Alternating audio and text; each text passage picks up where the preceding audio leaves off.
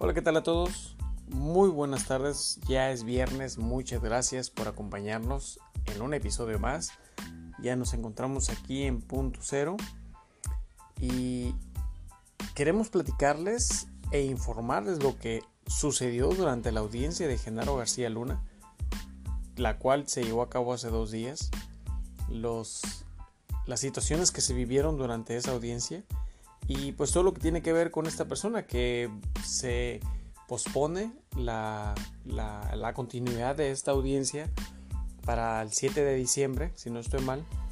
y poder reiniciar el caso, ya que pues este personaje nefasto, polémico, ratero, corrupto, eh, que gozaba de mucha impunidad, pues se declara inocente se declara inocente ante el juez Brian Cogan y pues bueno,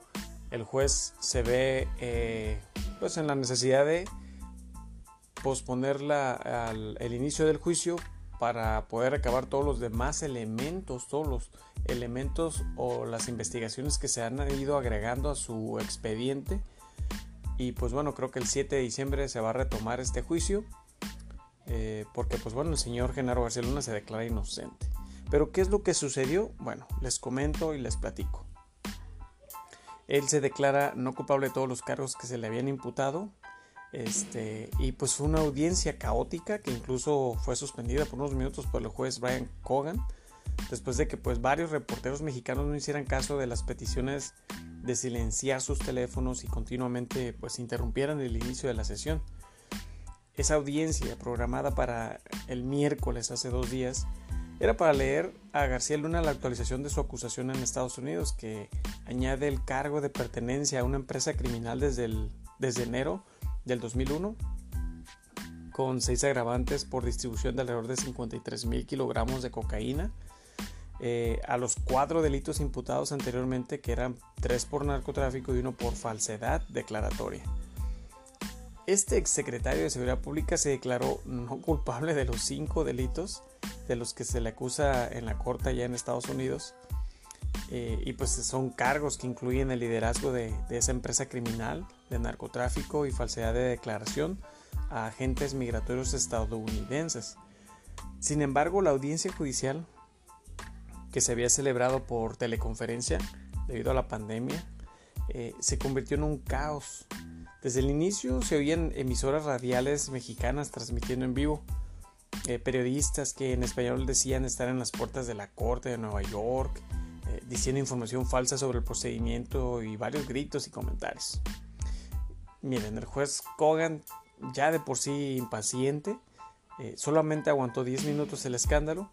múltiples interrupciones, gritos, música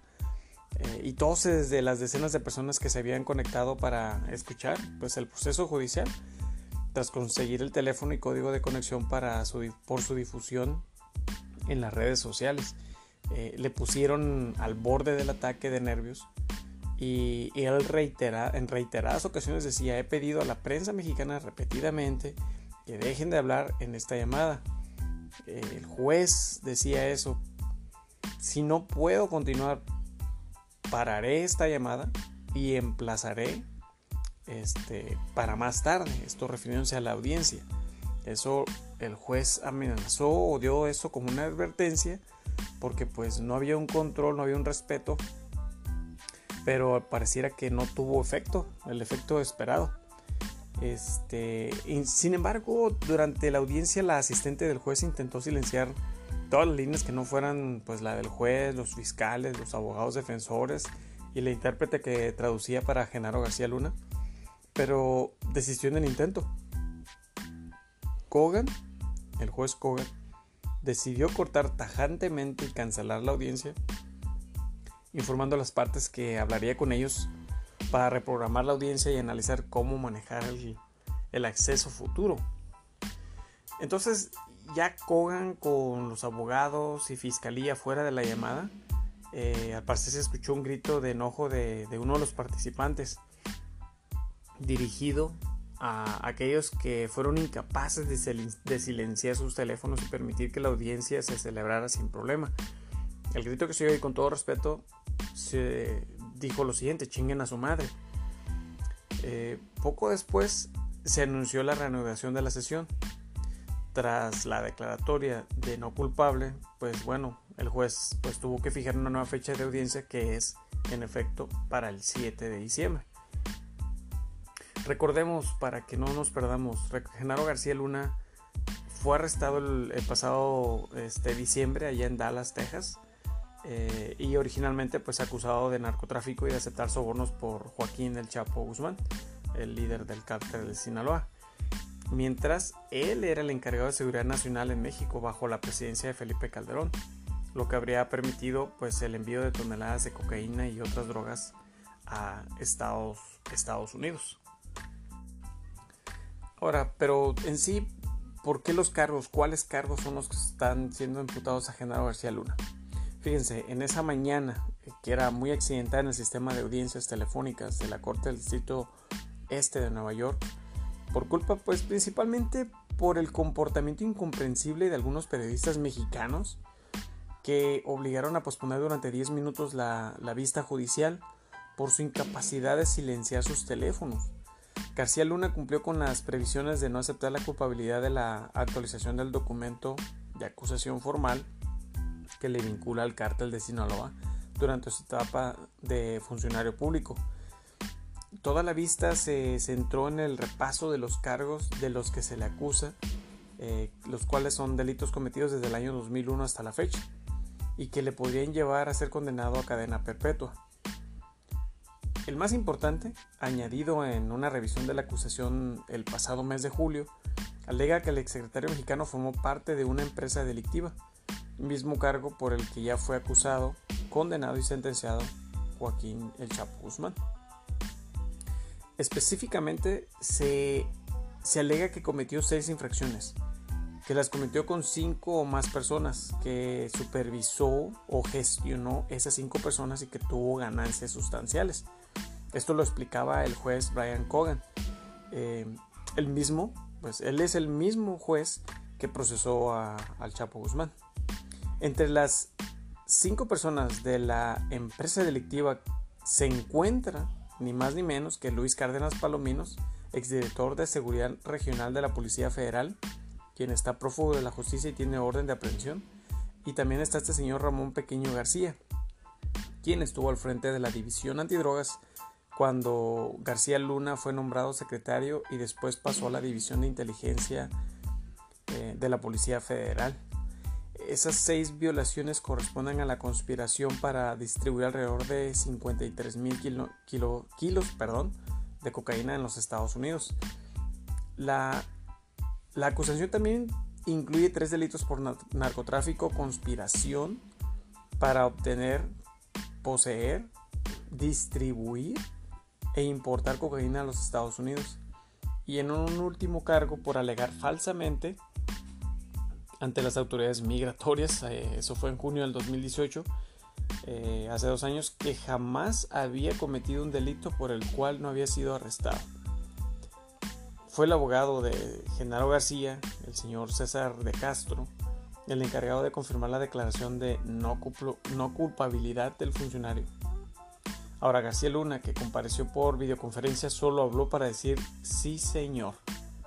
al aceptar que las audiencias eh, la audiencia perdón, se celebrará en remoto y pues para dar las gracias al terminar la misma. Ahora, la próxima audiencia que, ya ha este, dado a conocer el, juez eh, Brian está programada para el 7 de diciembre en la que pues bueno según cómo avanza el proceso se podría determinar una fecha tentativa en un juicio que se calcula que podría durar entre dos o tres meses eso ya lo conocíamos ya es algo que se sabe va a durar ese tiempo más o menos. Eh, si bien toda queda la, si todavía queda la opción que se llegue a un acuerdo extrajudicial que lo tal vez pudiera evitar, si todos recordamos, Genaro García Luna ha querido negociar con, con el FBI, con la DEA, este, pues su libertad, acabó su protección como testigo protegido pues para no terminar su vida en la cárcel. Pero todo esto honestamente apunta a que es cadena perpetua. No, no creemos, yo no creo que vaya a salir, eh, aunque quiera negociar con, la DEA. Y pues este, bueno, hasta el 7 de diciembre la Fiscalía y Defensa seguirán pues intercambiando documentos que por el momento hasta ahorita superan las 189 mil páginas, eh, sin contar comunicaciones interceptadas y archivos digitales extraídos de los aparatos electrónicos incautados en su arresto allá en Dallas. Este, documentos que por el contexto pandémico pues está siendo complicado que García Luna y su abogado puedan revisar y acceder fácilmente. El juez Kogan se comprometió junto a los fiscales a seguir trabajando para pues mejorar el sistema. Pero pues lo cierto es de que con todo esto que ha sucedido, con todo que, lo que se ha presentado, todas las carpetas de investigación que se han, que se han ido anexando, con toda esta información que ya está este, en poder del juez y que se tiene que revisar y que se tiene que pues empezar ese proceso de juicio. Genaro García las lleva de perder no veo una manera en la que él pueda realmente negociar con la DEA o el FBI. Eh, si, nos ponemos a pensar, recordemos lo que sucedió con, el Vicentillo, el hijo del Mayo Zambada, quien está precisamente en la prisión allá en Nueva York y que fue traicionado por diferentes personajes y fue traicionado, traicionado, perdón, inclusive por la misma DEA, por el mismo FBI. ¿Por qué fue? Porque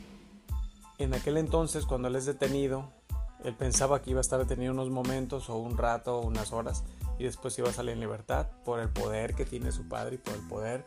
que, había corrompido muchas instituciones este, judiciales y federales. Sin embargo, él sigue encerrado. Sale el libro del, del el libro del traidor en donde hay una serie de nombres de esa cadena corrupta y de impunidad que existe en el gobierno desde los más altos niveles y que en un afán de, hacer conocer esta pudredumbre que existe en nuestra política y nuestro gobierno, pues desencadena una ola de información que, que mucha gente tal vez no se imaginaba. Entonces lo que voy con este ejemplo del de, Vicentillo es de que Genaro García Luna va a ir a cadena perpetua, no va a tener manera de negociar con la DEA, con este el, poder eh, allá en, en, Estados Unidos y que su destino va a ser terminar en la cárcel. Afortunadamente, desafortunadamente en otro país, debería de pagar aquí en nuestro país porque aquí es donde hizo tanto daño y robó y fue uno de los hombres eh, más poderosos en su momento. Tenía demasiado poder y eh, intimidaban, amenazaban, desaparecían a muchas personas. Y que bueno, este, lo único que nos queda a nosotros como mexicanos es esperar a que ese juicio se lleve a cabo, que lleve su proceso, eh, llegue hasta la última decisión y que al final podamos conocer toda la verdad de lo que este señor hizo y de quienes están atrás de él, quienes trabajaron con él, quienes fueron partícipes de esa red de, criminalidad, de impunidad, de corrupción. Eh, y pues bueno, ojalá el señor Ricardo, Luis Cárdenas Palomino, perdón, y su cómplice Ramón Pequeño García también sean detenidos y sean encerrados y enjuiciados y que declaren para que digan todo lo que, lo que hicieron y lo que las órdenes que recibieron. Y ya para este siglo XXI, en este momento, en este día, en esta actualidad, eh, hay muchas cosas que no son este, novedad, que ya conocemos y que están saliendo a la luz pública. pública. Entonces, pues no queda más que esperar vamos a esperar a que llegue diciembre para que pueda continuar este juicio de esta persona, de esta persona. Y que bueno, mm, como les comentaba al principio, no nos deja de sorprender, pero es una persona nefasta, una persona que no se merece este eh, ahora sí que el, apoyo de nadie y, que pues no puede ser protegido de, de los federales allá en Estados Unidos y que no lo van a hacer, al final del día no lo van a hacer eh, pero sí, gracias a esa investigación que se llevó durante más de 12 años a través de la DEA, eh, con agentes encubiertos y todos los pros y contras que tiene el que estemos dependiendo de cierta manera con Estados Unidos,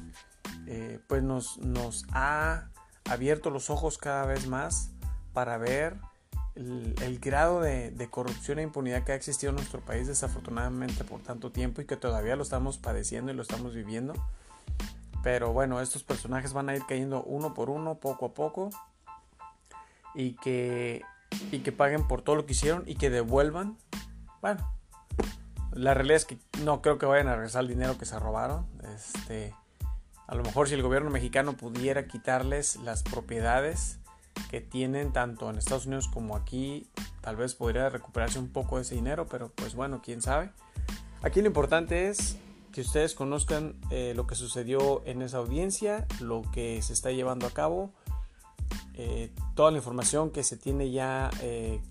recabada por la DEA y que es muchísima y que bueno, no queda más que esperar para poder llegar a esa resolución en la que nos digan o que más bien le digan a Genaro García Luna, sentenciado a cadena perpetua, para que pague por todos sus crímenes. Muchas gracias por su atención, espero que esta información haya sido de su agrado, estén muy al pendiente, seguiremos informando,